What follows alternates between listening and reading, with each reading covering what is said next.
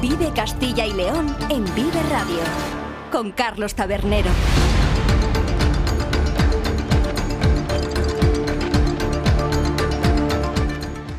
Hola, ¿qué tal? Muy buenas tardes. Bienvenidos y bienvenidas todos a Vive Castilla y León, el programa con el que les acompañamos desde la 1 hasta las 3 de la tarde para informarles de todos los asuntos de interés que tienen lugar a lo largo y ancho de nuestra comunidad con sus protagonistas, las gentes de Castilla y León. Nos pueden escuchar a través de la FM en los distintos diales provinciales, en nuestra página web www.viveradio.es, en las plataformas de streaming y podcast y en las redes sociales de Vive Radio. Todo ello, como siempre, con el sonido perfecto del que nos provee cada mañana nuestro técnico Ángel de Jesús. Es viernes, es 15 de diciembre y hoy hay mucho de lo que hablar. Por ejemplo, del informe del último semestre sobre las agresiones al personal sanitario, un asunto que hay que atajar de manera urgente.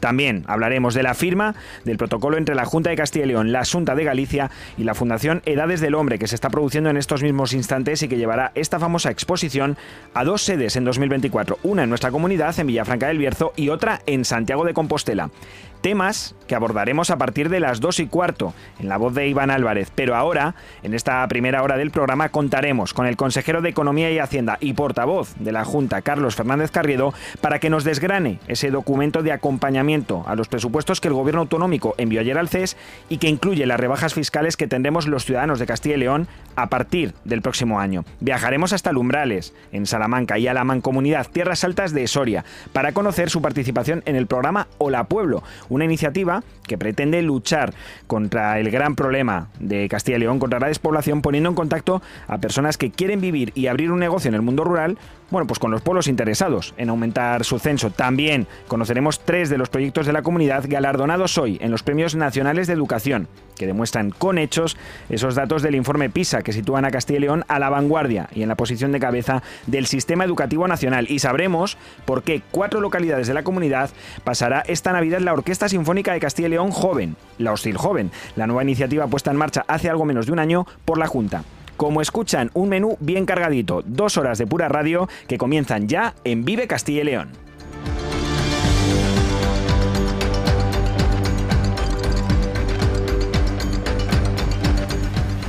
La Junta de Castilla y León impulsa las inversiones y obras de tu ayuntamiento para que tengas unos servicios e infraestructuras modernas, eficaces y sostenibles. Porque nos importas, porque te lo mereces. En tu pueblo o en tu ciudad, aquí invierte Junta de Castilla y León. Vive Castilla y León en Vive Radio. Con Carlos Tabernero.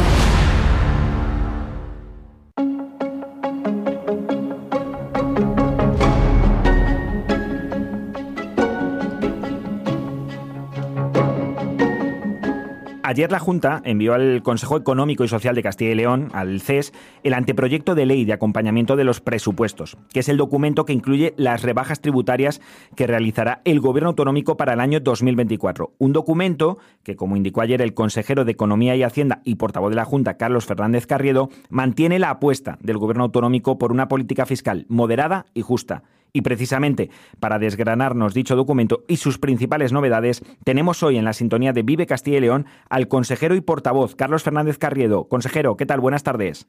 Muy buenas tardes a usted y a todos los oyentes de Vive Radio en Castilla y León. Una de las primeras medidas que incluye ese documento es la reducción de las cargas fiscales a autónomos y empresas para favorecer la actividad industrial. ¿Qué impuestos concretos se reducirán para estos empresarios?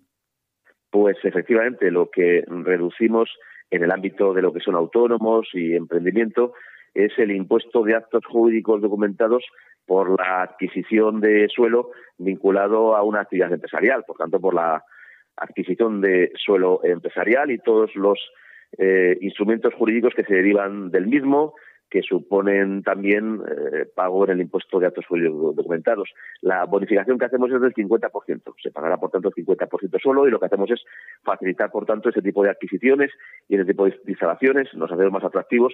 En definitiva, se trata de ir reduciendo aquellos impuestos que en nuestra comunidad nos permiten ser más interesantes desde el punto de vista de las inversiones eh, empresariales. Favorece, por tanto, consideran que puede aumentar el número de empresas que se instalen en la comunidad o que al menos las que están puedan adquirir nuevo suelo empresarial y crecer y dimensionarse de una manera mayor? Claro, tiene que juntarse también con otros objetivos y, y, medidas que estamos poniendo en práctica. Se trata de tener suelo de alta calidad y con servicios. Se trata de que este suelo esté disponible en buenas condiciones de precio, como estamos haciendo en Castilla y León, y además si conseguimos que algunos de los impuestos que se derivan de la adquisición y tramitación de ese suelo pues se reduzcan, también es un elemento positivo. Por tanto, actuamos en varias fuentes para hacer eh, el suelo más atractivo. No es el único factor que decide una empresa a la hora de invertir y, por tanto, tenemos que seguir insistiendo en otros aspectos que no solamente es el suelo, todo lo que tiene que ver con la innovación, con la formación de, y cualificación de nuestros recursos humanos, de nuestros profesionales, donde Castilla y León pues, tiene un liderazgo dentro del contexto nacional. Hay que seguir insistiendo en, la internacionalización, en las exportaciones, pero lógicamente es un factor más que va en esa dirección que estamos comentando. Es la cuarta bajada de impuestos que se hace en Castilla y León desde el año 2021 y en este caso con varias iniciativas y una de ellas está completa. El conjunto de medidas que se envió ayer al CES también incide en el medio rural. En primer lugar, con la ampliación de la deducción por nacimiento o adopción a aquellos que tengan hijos en entidades locales menores de 5.000 habitantes, pero que pertenezcan a municipios con más eh, ciudadanos. De esta cifra, ¿cuánta gente calculan que se podrá beneficiar de esta medida? Pues creemos que podemos llegar a 130 entidades locales más de las que estamos llegando en este momento, que son todas aquellas que estando en un municipio de más de 5.000 habitantes, la entidad local menor tiene menos de ese tamaño. ¿Por qué lo hacemos? Porque lógicamente nosotros tenemos un compromiso adicional por dar un extra de deducción fiscal por nacimiento y adopción en el caso de los municipios rurales, pero claro, establecíamos municipio rural aquellos de más de 5.000 habitantes y hay entidades locales que estando en ese tipo de municipios pues no se beneficiaban de este complemento.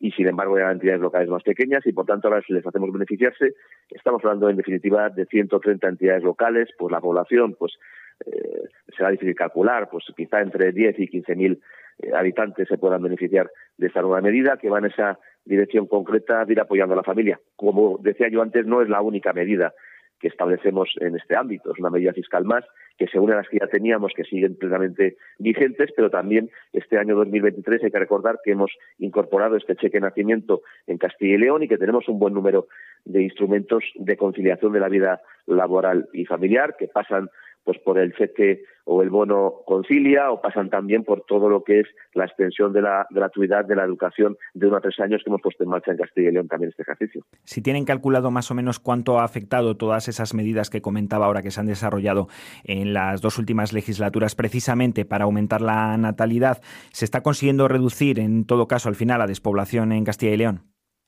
Pues el coste total de las bonificaciones fiscales que tiene puesta en marcha la Junta de Castilla y León cada año aproximadamente asciende a 650 millones de euros y como digo es siempre difícil apreciar que una familia pues pueda eh, tener la decisión de adoptar o tener un hijo sencillamente por una bonificación fiscal. Es un añadido más a estas decisiones y que tampoco es el único instrumento del que disponemos, como decía antes, y por tanto nuestra misión cuál es crear las condiciones y remover todos los obstáculos para que ninguna familia que quiere tener un hijo pues no lo pueda tener pues por falta de servicios, por falta de recursos o por falta de, apoyo económico. Esto es lo que hacemos, pero luego es cierto que las decisiones eh, de las familias para tener o no tener más hijos o empezar con el primer hijo, pues tienen que ver con aspectos que van más allá solo de los estrictamente económicos o de los estrictamente de servicios, sino que tienen otro tipo de consideraciones pero eh, nosotros en este ámbito, lógicamente, lo que no podemos hacer es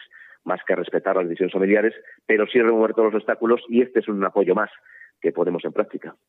Se mantiene además esa congelación de tasas que se viene aplicando desde 2014. ¿Cómo está afectando esta medida a las cuentas de la comunidad? Porque al final la inflación sigue subiendo y no sé de dónde saca los recursos el gobierno autonómico para complementar o para compensar esa falta de ingresos por esta congelación. Aquí lo importante es saber la senda que tenemos y nosotros tenemos una senda muy clara de reducción de impuestos. Es evidente que no lo hemos hecho todo de golpe ni de una sola vez porque también hay que tener recursos para financiar los gastos que tenemos, que lógicamente son muchos, porque tenemos que asegurar unos servicios públicos de mucha calidad en Castilla y León, que es lo que tenemos.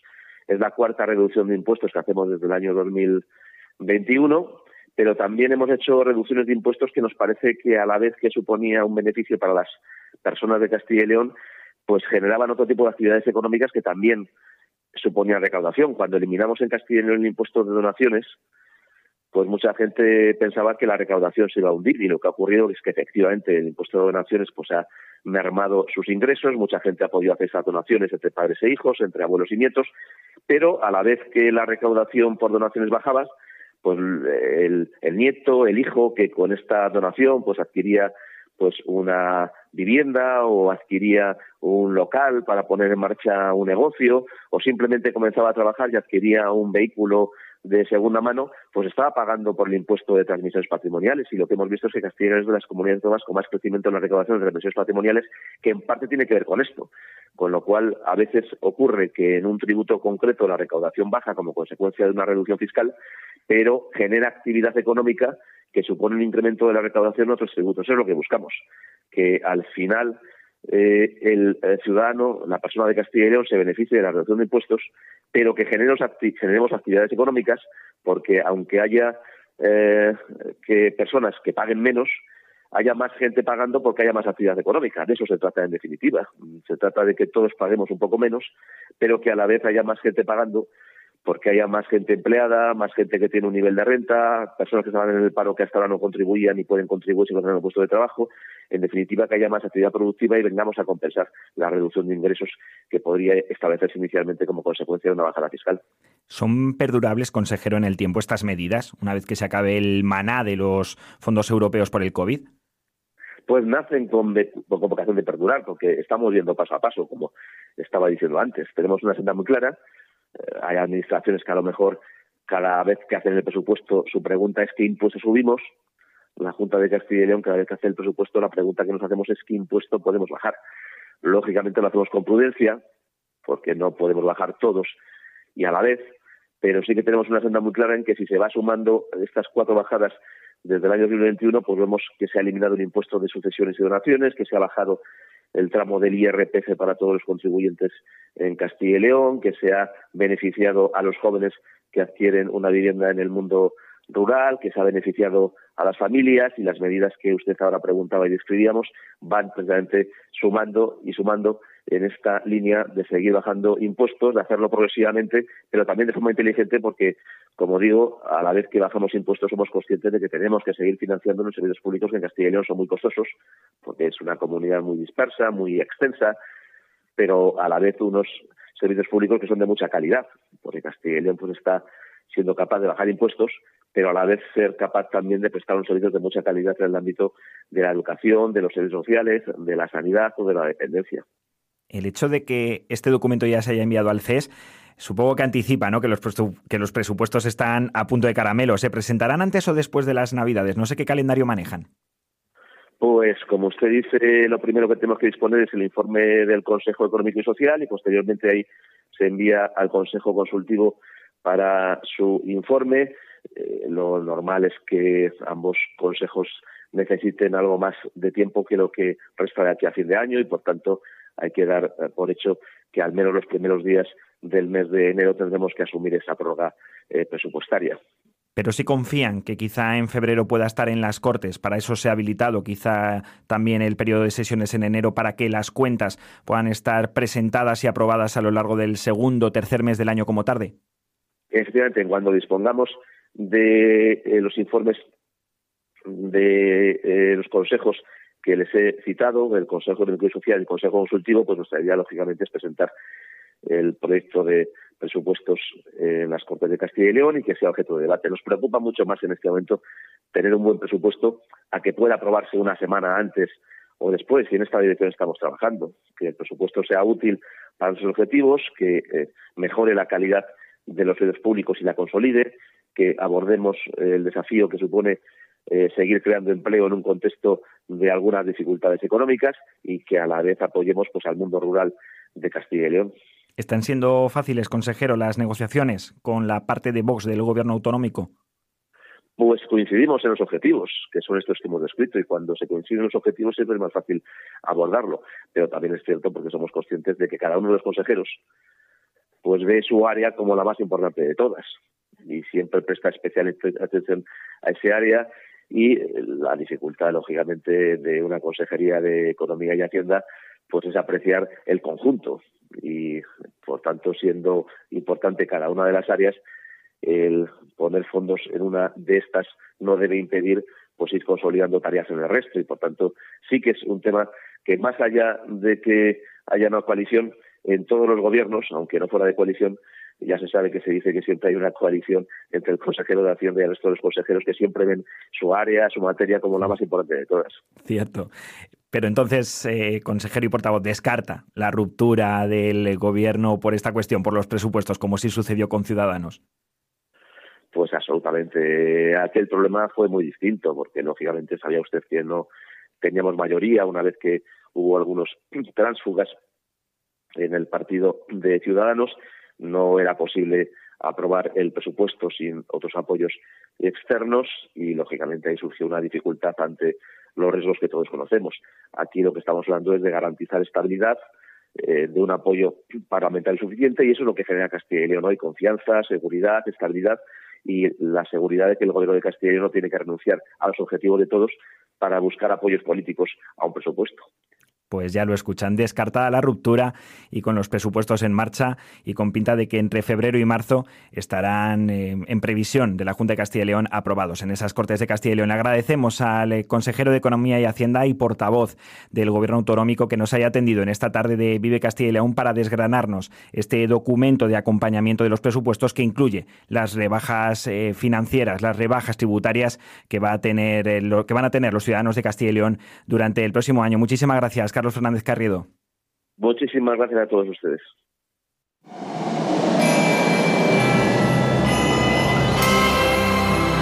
Vive Radio. Vive la Navidad.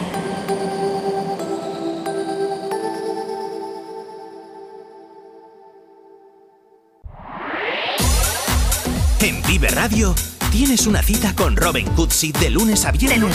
Desde las 6 a las 8 de la tarde. a las 8 de la tarde. Vive la música. Vive la música. Vive los éxitos. Vive los éxitos. Vive el recuerdo. Vive el recuerdo.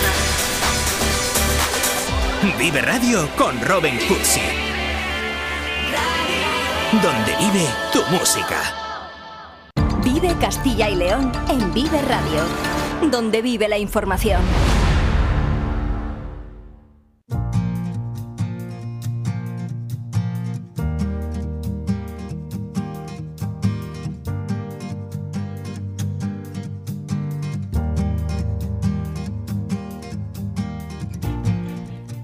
Hablábamos ahora con el consejero de Economía y Hacienda y portavoz de la Junta, con Carlos Fernández Carrido, ya lo han escuchado, precisamente sobre las eh, medidas eh, fiscales puestas en marcha para tratar de frenar la despoblación, entre otras muchas. ¿eh?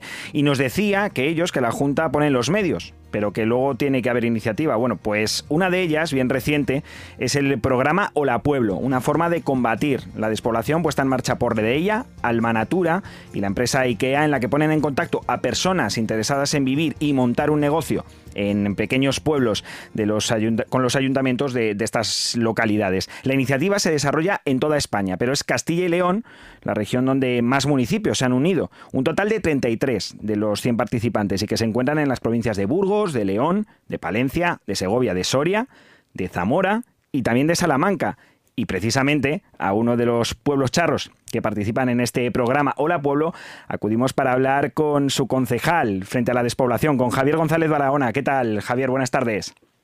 Hola, buenas tardes, Carlos. Bueno, ¿cómo surgió la opción de entrar en esta peculiar iniciativa? Bueno, pues es un tema con el que yo especialmente estoy sensibilizado y, y bueno, venía acompañando este proyecto ya desde un par de ediciones atrás y en el momento que, ha habido un cambio con el equipo de gobierno en el municipio y he podido entrar como concejal de una nueva de, una nueva área que es la, la de la que va a atacar directamente el problema de la despoblación, pues decidimos presentar la candidatura es curioso, eh, Javier, precisamente que, en un municipio exista un área de luchar contra la despoblación. No sé si precisamente ya se está trabajando en alguna otra iniciativa en, ese sentido y lo que supone participar en esta, porque claro, eh, es importante tratar de poner en contacto, de conseguir los contactos de aquellas personas que quieran vivir en los pueblos. Sí, desde luego. Eh, la verdad es que para, para mí y para nuestra concejalía ha sido como un poco el, el pistoletazo de salida en cuanto a una serie de medidas que esperamos poder llevar adelante para el municipio de Lumbrales y al fin y al cabo también que si en algunas de ellas se puede beneficiar otros pueblos de la comarca, pues bienvenido. La cuestión es, es que todos intentemos eh, mejorar eh, y, y, un poco frenar pues esta tendencia que tenemos en, en la zona y en gran parte de Castilla y León de una pérdida de población eh, por, todos los en todos los municipios y en, y en gran parte del territorio. Y bueno, un poco para mí, pues fue la inspiración. La verdad es que tengo que decir que, que, he visto que en Belorado llevan ya años un municipio de Burgos haciendo de, diferentes medidas para frenar la despoblación, creando también una concejalía que, que se dedica a este tema y, pues yo lo vi muy claro en cuanto entramos a gobernar, porque, porque creo que tiene tanta importancia y relevancia que, bien se merece tener este espacio dentro del ayuntamiento. Desde luego, es uno de los principales problemas, si no el mayor, eh, de todos los que sufre Castilla y León, la pérdida de población que progresivamente está dejando esta tierra sin gente. ¿Y hay alguna persona interesada, Javier, en trasladarse a vivir y montar su negocio en Lumbrales? Bueno, pues a través de, este programa están todavía en esta nueva edición, eh, eh, que el otro día fueron publicados los pueblos que hemos sido seleccionados, ahora han pasado a la fase en la que están seleccionando los emprendedores que van a acompañar en el proceso de instalarse en los pueblos. Entonces, lo que es por el por la vía de, esta iniciativa todavía es un poco temprano, pero en eh, alumbrales sí que llegan personas y por ejemplo eh, pues en los últimos en el último año año y medio pues te puedo poner varios ejemplos de gente que ha instalado nuevos negocios y que le está yendo bien eh, que es que parece que sí pero vamos perdiendo población pero igualmente es un lugar de oportunidades para para montar algo y, que funcione te puedo poner el ejemplo de una cafetería pastelería que todavía no ha hecho un año y que, y que, está teniendo un éxito, yo creo que no se lo esperaban eh, las chicas que la montaron. También una, una sala donde que se ha instalado una quiromasajista y que cuesta encontrar que te dé cita cuando, cuando no se imaginaba que iba a tener eh, que estar aquí eh, tratando con el público los cinco días de la semana. O, por ejemplo, una escuela de música itinerante que hay lista de espera en umbrales para poder ir a clases de, diferentes instrumentos. Desde luego. Son, estos son unos casos muy palpables, ¿no? De que, de que se puede emprender en los pueblos y por lo menos en concreto en lumbrales y que funcione. Desde luego, por lo que nos está contando el concejal contra la despoblación de Lumbrales, Javier González Barahona, hay demanda de este tipo de servicios, de este tipo de negocios. ¿Cómo está ahora mismo la situación no solo en el pueblo, sino en la comarca? Porque Lumbrales no deja de ser uno de los eh, principales, una de las principales eh, localidades de esta zona de Salamanca. ¿Se está intentando o se está viendo algo de reversión en esa pérdida de población? ¿Se está volviendo a ganar a gente nueva que viene con ilusión de montar nuevos negocios en la zona? Pues Sí, sí, hay momentos que se ve en el censo municipal que hay pequeños repuntes. Por ejemplo, hace poco tiempo ha llegado una familia del País Vasco y son cuatro nuevos pobladores que han comprado el camping que hay en el término municipal y que lo van a poner en funcionamiento en breves. La comunidad latinoamericana eh, pues en, los últimos años ha aumentado mucho de no de no haber nadie o ser algo muy anecdótico que hubiera alguna persona llegada de, de esta de Latinoamérica.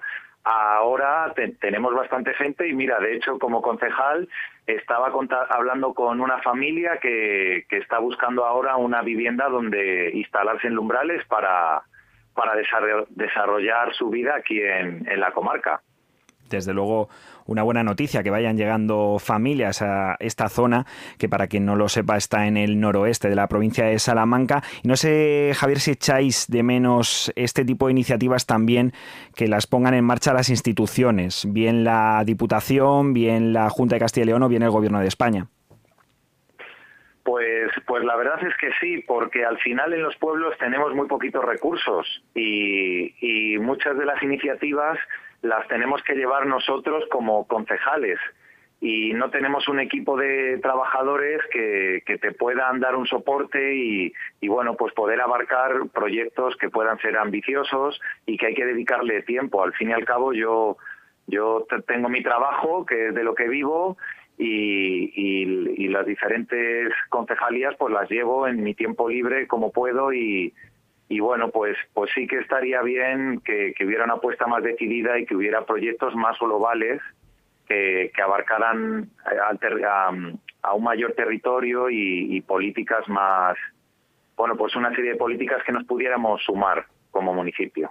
Ejemplos como por ejemplo el de Olapueblo, que en este caso no han desarrollado eh, ninguna de las grandes instituciones, sino tres empresas que se han puesto en contacto con municipios como Lumbrales y que esperemos que consigan revertir en la medida de lo posible la despoblación en estos municipios. Agradecemos al eh, concejal contra la despoblación de esta localidad salmantina de Lumbrales, a Javier González Barahona, que nos haya atendido en esta tarde de Vive Castilla y León. Muchas gracias, Javi. Un abrazo. Muchas gracias. Un saludo. Y también, además, participa en esta iniciativa no uno, sino varios pueblos de la zona de Tierras Altas de Soria, gracias a la agrupación de la mancomunidad que se ha unido a Hola Pueblo. Y vamos ahora a hablar con la técnico de innovación de esta agrupación, con Mónica García Fernández. Buenas tardes, Mónica. Buenas tardes. ¿Cómo fue de difícil aunar a nada menos que 16 pueblos para intentar conseguir nuevos pobladores en esta zona de Soria? Vale, mira, bueno, nosotros somos una agrupación local, o sea que nosotros los 16 pueblos, digamos, ya vamos juntos en lote. Lo difícil fue entrar en Hola Pueblo, porque Hola Pueblo hasta esta edición se dedicaba a, a, captar lo que son municipios. Nosotros este verano participamos en un programa de Erasmus Rural con las universidades a través del MITECO y uno de nuestros alumnos que estaba en prácticas pues contactó con Hola Pueblo. Entonces le dijeron que en principio agrupaciones pues no lo tenían contemplado. Pero, pues bueno, pues nosotros somos, digamos, la zona, pienso que somos la zona más vacía de España. Tenemos una densidad de población de dos, de menos de dos habitantes por kilómetro cuadrado. O sea, figúrate, tenemos pueblos de los 16 pueblos, hay pueblos de 5 habitantes. Madre mía. Entonces, bueno, pues esto es tremendo. Entonces se involucraron, se involucró la pueblo, Alma Natura, pensaron que sería interesante, le dieron una vuelta a sus bases y nos llamaron un día y nos dijeron que, que íbamos adelante, que íbamos a intentarlo. Y, y, así, a través de Alejandro, nuestro becario, que se puso en contacto con ellos, pues empezamos a, a, hacer movimientos. Así que en ese sentido la Mancomunidad de Tierras Altas de Soria ha sido pionera a la hora de entrar sí. en esta iniciativa. Eh, ¿Cómo sí, es la situación ahora mismo en Tierras Altas? Nos comentaba ahora que es una de las zonas más despobladas de, del país y mire que cuenta con pueblos como por ejemplo Villar del Río, que, que, es conocido por haber sido el set de rodaje de Bienvenido Mr. Marshall. ¿Cómo se puede revertir cuando los pueblos son tan pequeños, con apenas 5 o 10 habitantes? Claro, pues fíjate, pues Villar del Río concretamente lleva una revolución pues tremenda. Mm, después de casi 50 años abrió el colegio el año pasado, volvió a lograr abrir el colegio. Una buena eh, noticia. Bueno, pues por, sí, una buena noticia por lo que son las leyes de educación de Castilla y León, pues consiguieron ocho alumnos, además todos ellos porque tienen que tener perspectiva de continuidad, no te van a abrir un colegio este año para cerrarlo el año que viene, ¿no? Consiguieron pues ocho alumnos en educación infantil y abrieron el colegio. Entonces nosotros aquí en Tierra Santa somos 16 municipios, contamos con un CRAC, Colegio Rural Agrupado, y tenemos tres colegios, pues el de San Pedro, que sería como el centro de la comarca, que tiene unos 50 alumnos, el de Villar del Río, que tendrá 8, y el de Yanguas, que tendrá otros 8 o 9 alumnos. Tenemos una educación que es lo que vendemos un poco, eh, pues que es extraordinaria, ¿no? Pues tenemos una sección bilingüe, los niños salen preparadísimos al instituto porque casi son clases particulares, imagínate los ratios. Sí. el pueblo más grande que es San Pedro, pues tiene clases de máximo 12 niños mm, entre dos cursos, ¿no? Entonces, eh, pues lo que vendemos aquí un poco, la tranquilidad de vivir en un pueblo, eh, poner, poder tener acceso a tu propia huerta, a tus alimentos ecológicos, eh, llevar a tus niños a un gran colegio, ¿sabes? Bien sea en San Pedro, en Yanguas o Villar del Río. Eh, tendrían siempre transportes gratuitos si se, si se localizan en otros pueblos de la mancomunidad. Y, y, bueno, es lo que queremos hacer, un poco reanimar y revertir, porque eh, una familia para un pueblo es mucho. Desde luego. Y ya escuchan que hay oportunidades que no solo son económicas, que no solo son educativas, sino que hay pueblos, o en este caso mancomunidades como la de Tierras Altas, donde se une todo. Hay una educación con un ratio eh, muy bajo de alumno-profesor, lo cual permite que los chavales tengan prácticamente clases individualizadas, como nos comentaba ahora Mónica, y también posibilidades económicas para crecer y para montar una empresa. Le preguntaba a Javier antes y le repito la pregunta, no sé si echan de menos iniciativas como esta, como la Pueblo, que partan de las instituciones públicas. A ver, nosotros eh, en realidad, bueno, las instituciones públicas eh, ayudan y aportan ¿no? a, estas, a estas iniciativas. Nosotros en Mancomunidad Tierras Altas ahora mismo estamos desarrollando un plan el plan PIDISTA, que es Plan de Innovación y Desarrollo Inteligente y Sostenible de Tierras Altas, está financiado por el MITECO, ¿vale? Eh, entonces, mm, sí que vemos que ahora mismo hay apoyo institucional. O sea, si ahora mismo pones una idea sobre la mesa, pues están intentando, eh, vamos, creemos que están intentando, hay que tener acceso a subvenciones, hay fondos europeos y, y desde luego desde Mancomunidad vamos a intentar coger todo lo que pase eh, por el aire, ¿sabes? E intentar tras, trasladarlo a, ejemplos reales. En Hola Pueblo Somos Nuevos, acaba de salir la, la, cuarta edición, eh, le tenemos mucha fe. Si somos capaces de traer una, dos, tres, cuatro familias, pues, pues empezaremos, empezaremos en un proceso. Pues desde luego será una buena noticia eh, que esas familias, sean tres, sean cuatro, sean cinco, puedan eh, llegar a las tierras altas y combatir esa despoblación en la que esperamos también que se sumen y como nos decía ahora Mónica García Fernández, ya se están sumando también las instituciones para que sea bien por la iniciativa privada, bien por la iniciativa pública o por la mezcla de ambas, pues se pueda combatir la despoblación y lograr que nuevos pobladores lleguen a estas zonas de Castilla y León quizá más deprimidas en cuanto al censo poblacional. Muchísimas gracias por atendernos a la técnico de innovación de esta agrupación de Tierras Altas de Soria, Mónica García Fernández. A vosotros, venga. nosotros seguimos, así que no se vayan. El sector primario en Castilla y León es el protagonista cada mañana en Vive Radio. Desde las 7 y 10 de la mañana, de lunes a viernes. lunes a viernes. Jaime Sánchez Cuellar te ofrece toda la actualidad informativa relacionada con la agricultura y la ganadería. Y la ganadería. Para estar al día. Para estar al día. Vive el campo. De lunes a viernes, cada mañana. Vive el campo. Aquí, en Vive Radio. Vive la actualidad de Castilla y León en Vive Radio.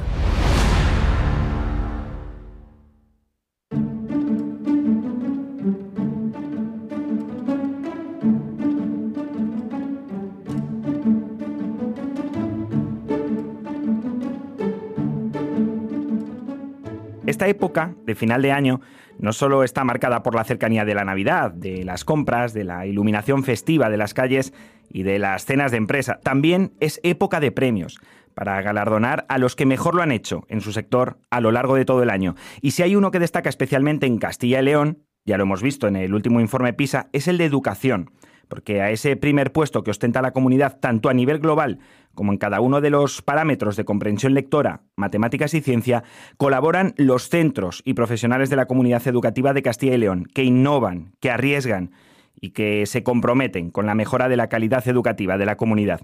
Pues a todos ellos ahora se les premia. El Centro Cultural Miguel Delibes ha cogido hace apenas unos minutos la entrega de los premios de la Educación 2023, en una ceremonia presidida por la consejera del ramo, Rocío Lucas, y donde destacan los galardonados nacionales de Castilla y León. Por sus buenas prácticas han recibido premio el CEIP La Laguna, de Laguna de Duero, y el CRA Florida del Duero, de Castronuño, ambos de Valladolid así como el IES Condes de Saldaña, de la localidad palentina de Saldaña. En experiencias educativas inspiradoras para el aprendizaje, los premiados han sido el IES Arca Real de Valladolid y el CEIP Juan de Vallejo de Burgos, que además ha recibido un premio nacional más por sus proyectos de bienestar emocional en el ámbito educativo. Y precisamente sobre estos dos premios vamos a hablar con la directora del centro, Beatriz Torres de María, y con la responsable del proyecto de experiencias educativas inspiradoras, Paula García López. ¿Qué tal? Buenas tardes, directora. Hola, buenas tardes. ¿Qué se puede decir cuando se reciben no uno, sino dos premios nacionales por la calidad de la educación en un centro como el Juan de Vallejo de Burgos? Pues agradecer lo primero, estamos muy contentas de, haber recibido estos dos premios porque son, pues bueno, un poco esa recompensa o ese reconocimiento a todo el trabajo que hace tanto todo el profesorado del centro como la participación de las familias que colaboran de forma activa también en, el día a día del centro. Es estamos muy contentas y que se reconozca este trabajo y que además sea a nivel nacional, pues demuestra que estamos eh, realizando un buen trabajo respecto a la educación de nuestro alumnado y, y que seguimos apostando por la innovación y la calidad educativa desde luego, innovación y calidad educativa, que es precisamente por lo que Castilla y León están reconocida en este sector, en la educación. Cuéntenos más sobre ese proyecto de bienestar emocional en el ámbito educativo, que es por el que han recibido uno de esos dos premios nacionales. En este caso, este premio es un segundo premio a nivel nacional, que es un proyecto que se lleva elaborando dos cursos escolares en el, Juan de Vallejo y engloba a todo el centro, desde infantil hasta sexto de primaria es un centro, es un proyecto eh, que trabaja muchos ámbitos, tanto el, emocional como el físico, alimentación, sostenibilidad y todo este conjunto de, aspectos hacen que desde el centro favorezcamos y desarrollemos pues todas, todos esos aspectos para mm, favorecer el bienestar emocional de nuestro alumnado debe ser un orgullo, ¿no? Recibir un premio que reconoce a todo el centro, es decir, a todo el equipo educativo que forma parte del Juan de Vallejo por esas prácticas que se realicen y que son desde luego innovadoras y, como decía, sostenibles en una época tan importante para la concienciación sobre la sostenibilidad ambiental del planeta. Efectivamente, es, un orgullo para todos porque las familias también sienten ese orgullo del centro al que llevan a sus hijos y sobre todo porque suponen un esfuerzo extra para el profesorado grande y, es de valorar el, y de agradecer el que se reconozca ese esfuerzo y esas horas extras que, realizamos de forma altruista y voluntaria por el bienestar de nuestro alumnado. Supongo que es importante, ¿no? De cara a que la sociedad también lo sepa, que se reconozca esa concienciación y esa vocación educativa que se tiene en muchos casos por parte de los profesores y que no se recompensa como se debiese eh, desde las instituciones, pues bueno, con un salario quizá más acorde, ¿no? A las horas y al esfuerzo que se realiza. Efectivamente, lo único que al final no es tanto el sueldo, sino el que los centros dispongan de los recursos sobre todo personales, porque materiales poco a poco sí que van haciendo grandes esfuerzos para mejorar los, los recursos materiales de los que disponen los centros. De recursos personales, muchas veces estamos justos de, profesorado y, es ahí donde se debería hacer un especial hincapié para, porque al final ese, esa falta de profesorado mm, es la que repercute en poder dar mejor eh, calidad a, la enseñanza que transmitimos diariamente desde luego, una necesidad de recursos que de recursos humanos, como decía la directora del CEIP Juan de Vallejo, que esperemos que progresivamente se vaya paliando. Y si puede, creo que la tiene por ahí al lado. Queríamos hablar también con Paula García López, como una de las cuatro profesoras responsables de ese proyecto de experiencias educativas inspiradoras por el que también ha sido premiado el centro. No sé si me puede escuchar ya, Paula. Sí, sí, perfectamente. Bueno, pues lo primero de todo, gracias por atendernos, tanto usted como la directora del centro en esta tarde de Vive Castilla y León. Y cuéntenos en qué consiste ese proyecto que ha sido galardonado por eh, la experiencia educativa innovadora e inspiradora para el aprendizaje que realiza el CEIP Juan de Vallejo. Un proyecto en el que el núcleo central era la creación de un REA, que es un recurso digital gratuito de dominio público que se puede eh, modificar, reutilizar y distribuir por todo el mundo que tenga acceso a él. Después eh, teníamos que integrar las tecnologías digitales de un modo novedoso, eh, contribuir a su desarrollo de la competencia digital y por último, pues que sirviera de inspiración para que otros centros educativos lo puedan adaptar a su contexto. Así que además no solo es el proyecto en sí que desarrolla el centro, sino que lo han compartido con otros eh, colegios de la comunidad. Era una de las premisas. Tiene que ser de licencia abierta y tiene que estar accesible para todo el mundo que lo quiera consultar. Y de hecho es que se puede modificar según las necesidades de cada uno. ¿Qué tal lo han recibido los alumnos? Supongo que también el premio viene por la buena acogida ¿no? que haya tenido y por lo que ha supuesto de cara a su inspiración para el aprendizaje. Pues la verdad es que ellos eh, son, claro, una parte totalmente importante porque este recurso educativo que se ha creado y que es inspirado para otros profesores se ha aplicado con los alumnos en el aula. Entonces ellos se sienten totalmente parte implicada de ello. Y nos dieron el premio, eh, después de, contárselo a algunos compañeros con los que nos encontramos por el pasillo, fuimos directamente a contárselo a nuestros alumnos y compartieron la alegría, bueno, daban voces de alegría igual que los profesores. Así que estaban encantados, la verdad. Supongo que esto es una referencia más, ¿no? Y una demostración más de la calidad educativa que tiene Castilla y León. que sí, porque nosotros además estamos continuamente formándonos. En nuestro colegio en concreto probando fórmulas, sale algo nuevo y nos animamos a participar. Es decir, que no nos limitamos solo al trabajo de aula. Siempre estamos pendientes no de, no de premios, sino de cosas que puedan ayudarnos, que sean innovadoras y que, supongan pues, eh, algo bonito para el aprendizaje de nuestros alumnos desde luego, porque siempre es la prioridad el aprendizaje de esos alumnos, pero también es bueno que se reconozca el gran trabajo que realizan los centros y los docentes de nuestra comunidad, en este caso del eh, Colegio de Educación Infantil y Primaria Juan Vallejo de Burgos, a cuya directora Beatriz Torres de María y a cuya profesora y responsable del proyecto de experiencias educativas inspiradoras premiado, Paula García López, les agradecemos que nos hayan atendido en esta tarde de Vive Castilla y León. Vale, muchas gracias. Y ha habido más premios. En Educación para el Desarrollo, por ejemplo, se ha premiado a nivel nacional al CRA Padre Hoyos de Torrelobatón, al Centro Concertado La Milagrosa de Valladolid y al Instituto de Educación Secundaria María de Molina de Zamora. Y con la directora de este último centro, con Rocío Ferrero, hablamos ya. Buenas tardes, Rocío. Buenas tardes, Carlos. Encantada de, hablar con vosotros. Y nosotros de que nos acompañen esta tarde de Vive Castilla y León. Cuéntenos un poco en qué consiste ese proyecto premiado, la biblioteca como herramienta de educación para el desarrollo y la ciudadanía global.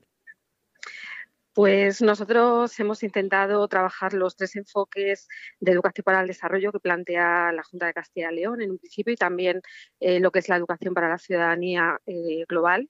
Eh, que son el enfoque de diversidad cultural, inclusión, también igualdad de género, por otra parte el enfoque de mm, sostenibilidad medioambiental y también la lucha por la defensa de los derechos humanos.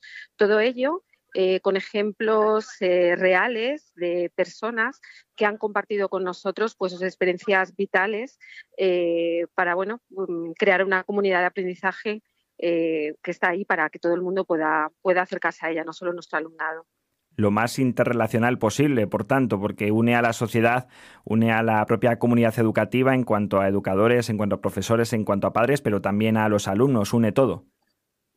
Así es, así es. Hemos intentado acercarles a diferentes realidades. Eh, nuestros libros humanos están accesibles a, la comunidad educativa y a cualquier persona de nuestra sociedad que, quiera acercarse a ella y aprender de personas que habitualmente no tienen eh, el foco que pueden tener personas más trascendentes. En este caso, eh, les damos foco, hacemos que a través de sus vivencias pues podamos todos aprender y luchar por un mundo más justo.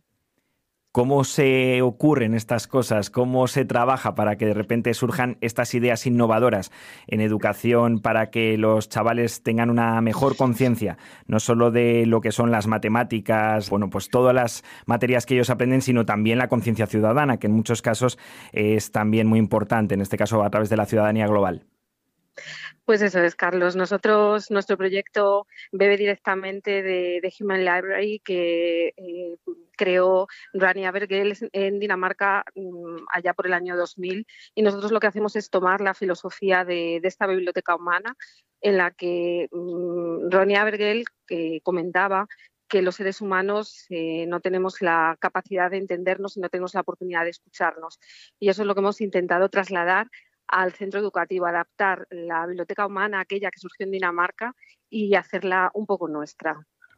Supongo que este es un ejemplo más ¿no? de la calidad educativa de Castilla y León que supone ver a la comunidad encabezando esos rankings tras el último informe PISA.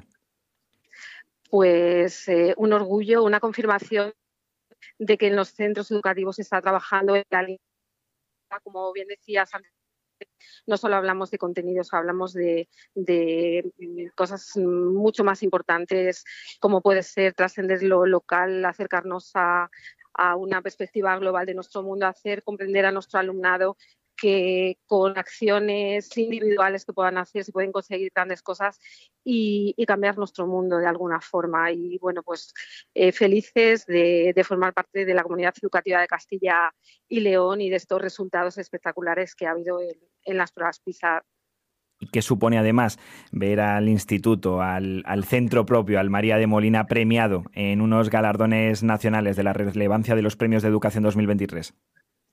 Pues para nosotros es un orgullo, porque ya sabes que los premios nacionales Vicente Ferrer eh, tienen un gran prestigio, como bien has dicho, y es un orgullo que después de tanto tiempo invertido, tanto trabajo, tanta ilusión puesta detrás de este proyecto y que fue ya premiado por los premios subvención a centros escolares, a proyectos escolares en la Junta de Castilla y León, pues haya conseguido un premio nacional de semejante relevancia. Así que estamos felices, toda la comunidad educativa y supongo que para todos los profesores que participan en él fue un orgullo y fue una alegría, pero ¿cómo lo recibieron los alumnos? Supongo que también hubo holgorio, ¿no? En el momento de comunicar la noticia. Desde luego, ya te comento que, la palabra es emoción, es felicidad y que es algo que ha trascendido no solo pues profesor alumnado, sino que, ha sido una alegría para toda la comunidad educativa, para la ciudad de Zamora también ha habido eh, muchísima repercusión a nivel mediático, a nivel de la dirección provincial también. el día que se hizo público el premio, yo no sé, los mensajes y llamadas de teléfono que recibí ese día pues agradecemos desde luego eh, que nos haya atendido en esta tarde de Vive Castilla y León a Rocío Ferrero, a la directora del Instituto de Educación Secundaria María de Molina de Zamora y por supuesto toda la labor que se realiza desde la comunidad educativa que hoy ha sido premiada, ha sido galardonada en estos premios de la educación 2023. Muchísimas gracias, directora. Muchísimas gracias, Carlos, y un saludo a todos los oyentes. Vive Castilla y León en Vive Radio con Carlos Tabernero.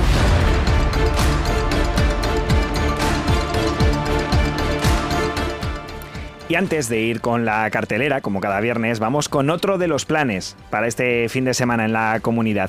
Y es que este sábado comienza en Miranda de Ebro el ciclo de conciertos de la Orquesta Sinfónica Joven de Castilla y León, que bajo el nombre Encuentro de Navidad llevará a esta nueva iniciativa musical de la comunidad a otras tres localidades antes de las Navidades, a Medina de Río Seco, a Sequeros en Salamanca y a Carrión de los Condes en Palencia. Y para hablarnos de ella y de cómo marcha esta iniciativa de la OSCIR Joven puesta en marcha hace unos nueve meses, contamos hoy en la sintonía de Vive Castilla y León con el coordinador de la OSCIR Joven, con Jordi Jimeno. ¿Qué tal? Buenas tardes, Jordi. Hola, muy buenas tardes. ¿Qué tal? Bueno, ¿cómo surge esta iniciativa de poder mover a la OSIL Joven por diferentes lugares de la comunidad antes de las Navidades para estos conciertos navideños? Bueno, entra dentro del, programa anual que tenemos de actividades. Hemos realizado un encuentro en Semana Santa, otro encuentro en, verano, y este es peculiar porque, porque nos permite movernos en la comunidad en formato de música de cámara.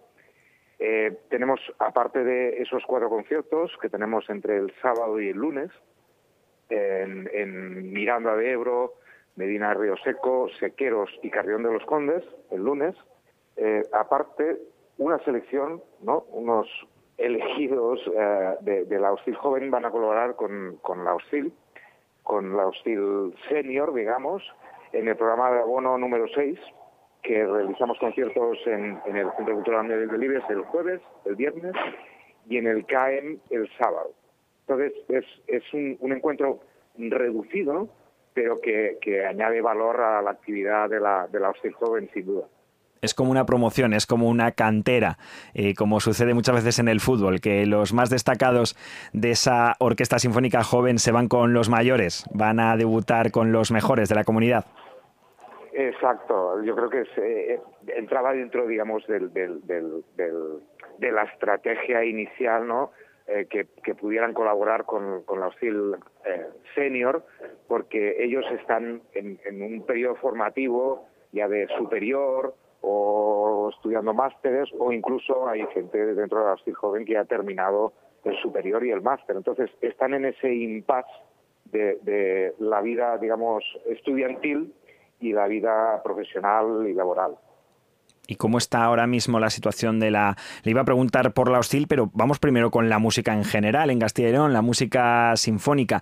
¿Hay cantera más allá de esta hostil joven o aquí están los mejores y después queda poco margen?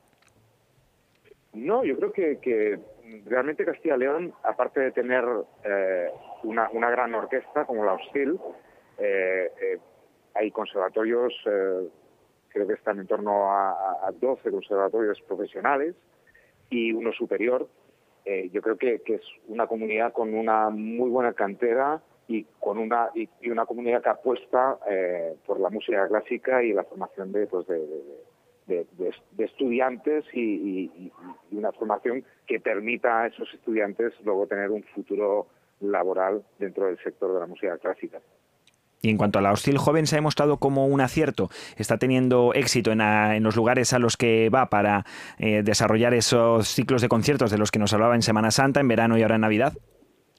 Hombre, yo como, como responsable académico de la, de la hostil joven, eh, eh, siempre, no, no, sé si soy el más indicado para decir si, si, si, tiene éxito no. Yo creo que hemos, hemos realizado un, en verano un programa que, que históricamente realizaba la Hostil, que es el programa de plazas sinfónicas, en el que tocamos en, en, todas las provincias de, de Castilla y León, en espacios al aire libre, en, poblaciones, digamos, eh, tanto capitales como poblaciones eh, singulares de, de Castilla y León.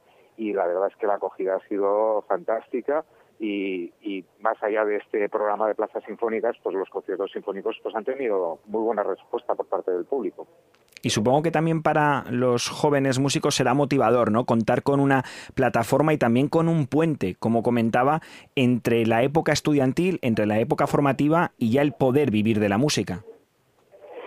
La verdad es que em, era, era o sea, la, la, Hostil tiene un discurso muy completo, pero nos faltaba esa pieza. Creo que es fundamental eh, tener una cantera, como bien decías tú, eh, de nivel eh, para promocionar o ayudar a, realizar ese paso ¿no? de, esa vida estudiantil, que, es dura, pero mm, mm, digamos que el, el nivel de exigencia es más vinculado, digamos, a la formación, a ese otro nivel de exigencia que es eh, la interpretación, preparar unas pruebas y, estar preparado para el, para el, mercado laboral. Dentro del, proyecto de la Hostil Joven, eh, a futuro también planteamos pues una orquesta infantil que sea también ese paso a la Hostil Joven y, una orquesta amateur que también permita a gente con, con, ganas de juntarse con, con, otra gente, ¿no? Para, para disfrutar de, de ese lenguaje universal maravilloso que es la música desde luego intentar cubrir, por lo que nos cuenta Jordi Jimeno, el coordinador de la Hostil Joven, todos los estamentos, desde los más pequeños hasta los más mayores y también incluidos los amateur, aquellos que viven la música no de manera profesional, pero que sí que la sienten como una de sus eh, pasiones. Y ya por último le quería preguntar, está a punto de cumplir un año, lo hará en marzo, la Hostil Joven, desde que se formó con esos 128 músicos. ¿Cuál es el plan para el año que viene? ¿Cuál es la programación? Si nos puede adelantar algo. Pues a ver, el, plan para el 2024 es consolidar, es consolidar esta apuesta que, que, digamos siempre un primer año pues eh, pues puede funcionar mm, mejor o, no tan mejor, pero yo creo que ha sido realmente fantástico tanto tanto para, para los chicos como para, para digamos para el público y para nosotros y, el, objetivo del 2024 es consolidar este discurso, consolidar esta formación, esta actividad también, porque tiene una peculiaridad los joven. Todos están en régimen de voluntariado. Entonces, eh, es, esa divulgación cultural queremos consolidarla también con actividades regulares y continuadas dentro de la comunidad. Y, digamos que el objetivo, aparte de consolidar ese, ese, discurso artístico con los conciertos, con los encuentros, es eh, desarrollar, como, como te decía, ese, esa otra vertiente que es el voluntariado a nivel eh, regular y continuado por, por toda la comunidad. Retos y proyectos desde luego interesantes y apasionantes para esta nueva iniciativa que ya lleva casi un año de vida y que además en estas Navidades va a poder mantener con los ciudadanos un encuentro de Navidad en diferentes localidades, en Medina de Río Seco, en Sequeros, en Carrión de los Condes y en, Miranda de Ebro, para dar a conocer también una buena iniciativa y la música clásica muy buena, de muy buena calidad que se realiza aquí en Castilla y León. Le agradecemos que nos haya atendido y acompañado en esta tarde de Vive Castilla y León a Jordi Jimeno, al coordinador de la USIL Joven. Un placer. Vive Castilla y León en Vive Radio con Carlos Tabernero.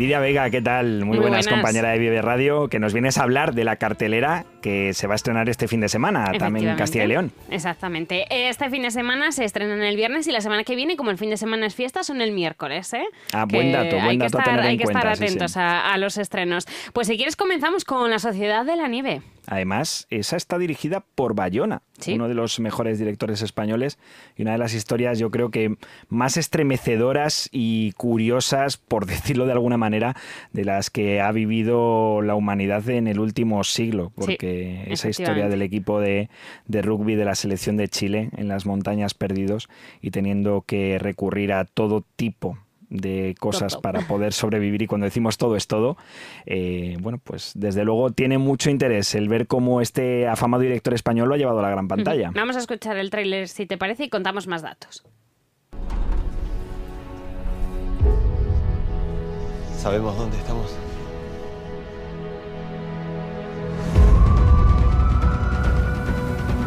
Mírame los ojos, mírame los ojos. El avión no se ve. Creo que pasen por encima nuestro no van a ver. ¿Qué pasa cuando el mundo te abandona?